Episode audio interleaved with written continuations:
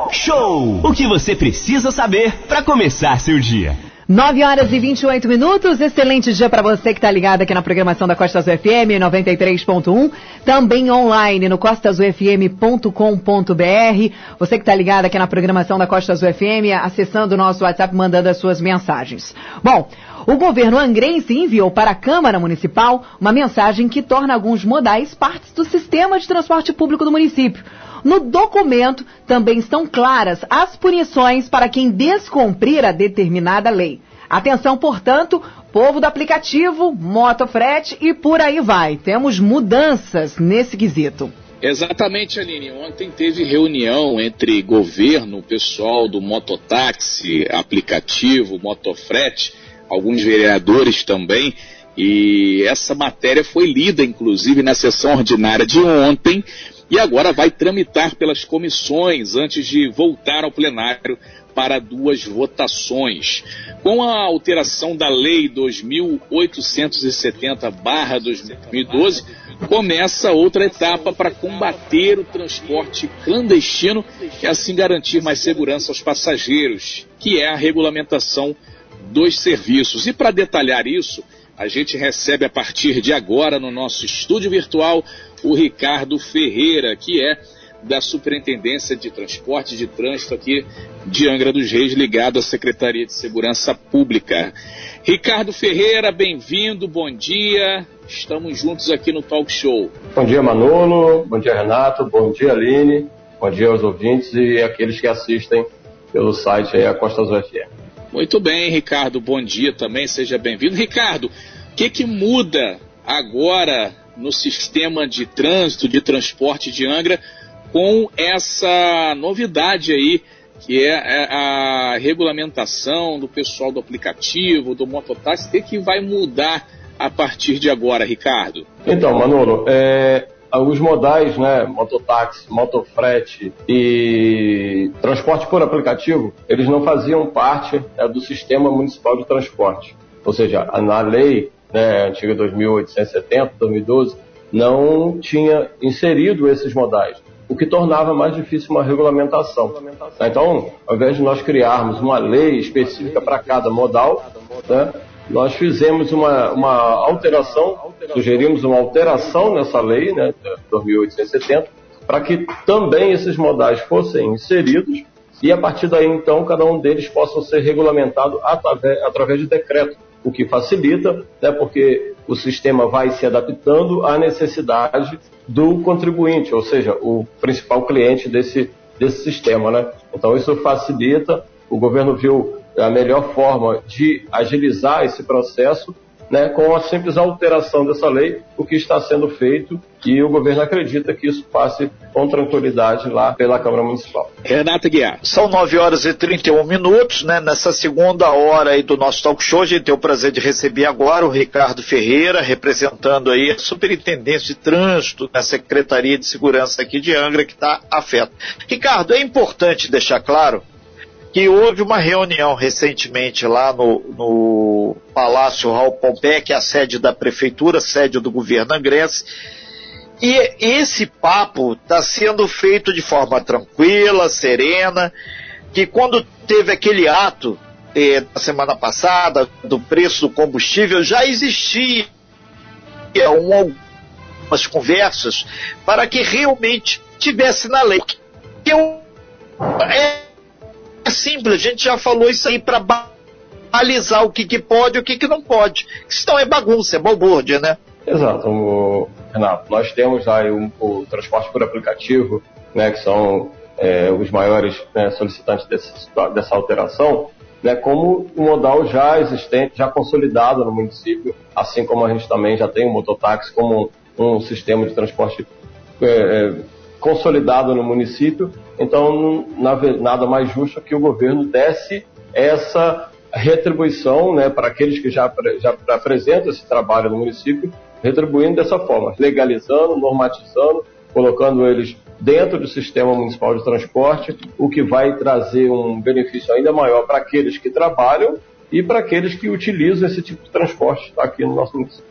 Ô Ricardo, é questão de aplicativo. Vai ser regulamentado o cara que trabalha só mesmo com um aplicativo, Uber 99, ou o cara que tem o seu carro, que quer fazer lá o seu frete, o seu transporte, ele vai poder é, entrar com esse pedido de regularização também. Aquele cara que está desempregado, aí pegou o teu próprio carro ali para fazer esse tipo de transporte que hoje é irregular, hoje é considerado como clandestino. Inclusive o Detro, prefeitura, sempre está pegando alguém aí porque não pode. Ele vai poder se regularizar também ou ele tem que ser especificamente trabalhar ali com Uber ou com 99, Ricardo? Então, Manolo, o transporte por é, é, o clandestino, como você fala, ele não está inserido nesse sistema, nem, nem pode ser, na verdade. Né? Por isso o, ele é conhecido como, como transporte, é, como você mesmo colocou, clandestino. É, nós temos os sistemas de transporte no município que, trans, que, que é, é vamos dizer assim, englobam né, aqueles que são concedidos e autorizados pelo poder público, né? e outros, né, no caso do aplicativo especificamente, autorizado pelo governo federal e que será regulamentado aqui, por, é regulamentado por cada município. Em Angra não vai ser diferente. Os transportes que têm a autorização do município, que, que acontecem é, através de licitações, né, ou mesmo autorização individual, que é o caso do transporte escolar, né, que é, o, é o, o, meio de transporte que a gente utiliza aí com tem sim, são autorizatários, né, e hoje o aplicativo ele será também regulamentado tendo em vista já uma lei federal existente. Então, a regulamentação vem para dar a proteção a esses profissionais que estão dentro desse sistema, né, que fazem parte da, da Lei 2.870 uhum. e, nesse caso, com suas alterações.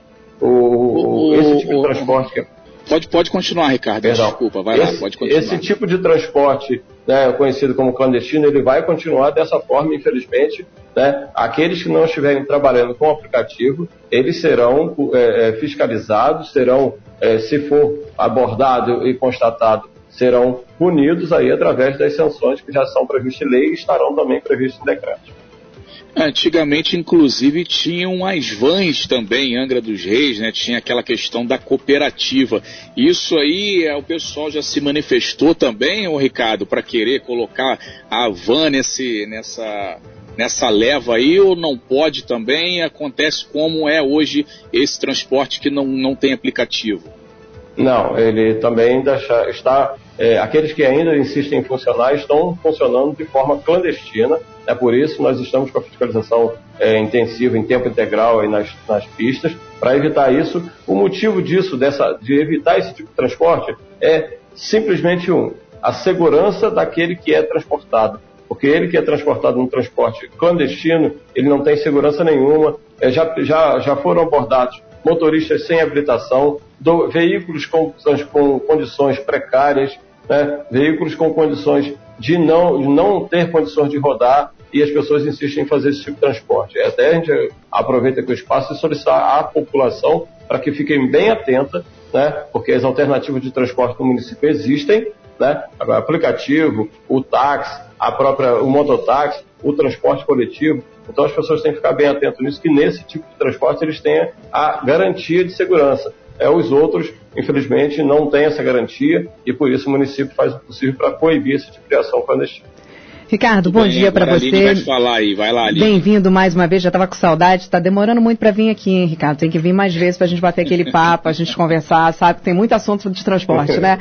Olha só, uma coisa muito bacana, esses dias nós conversamos com, o com, o presidente da Câmara Angrense, nós, no último minuto da entrevista dele, nós conversamos com ele justamente sobre isso, sobre muitos pais, muitos desempregados, muitos chefes de família que estão nesse sufoco por conta aí, né, do desemprego, e aí optaram, infelizmente, muitas das vezes, pela a opção clandestina de se trabalhar, por não ter como se regularizar. Essa questão que você falou sobre a, regulariza, a regulamentação dos aplicativos, vamos fazer o seguinte, ó, o pessoal aí que está trabalhando na clandestinidade, você que é, é, filha do pessoal, que esse pessoal um pouco mais velho, que não entende muito bem, eu acabei de entrar aqui no site, por exemplo, para saber o que, que precisa para você se, se legalizar diante dos aplicativos. Não é tão difícil, mas o que mais embarrera é essas questões que o Ricardo acabou de falar.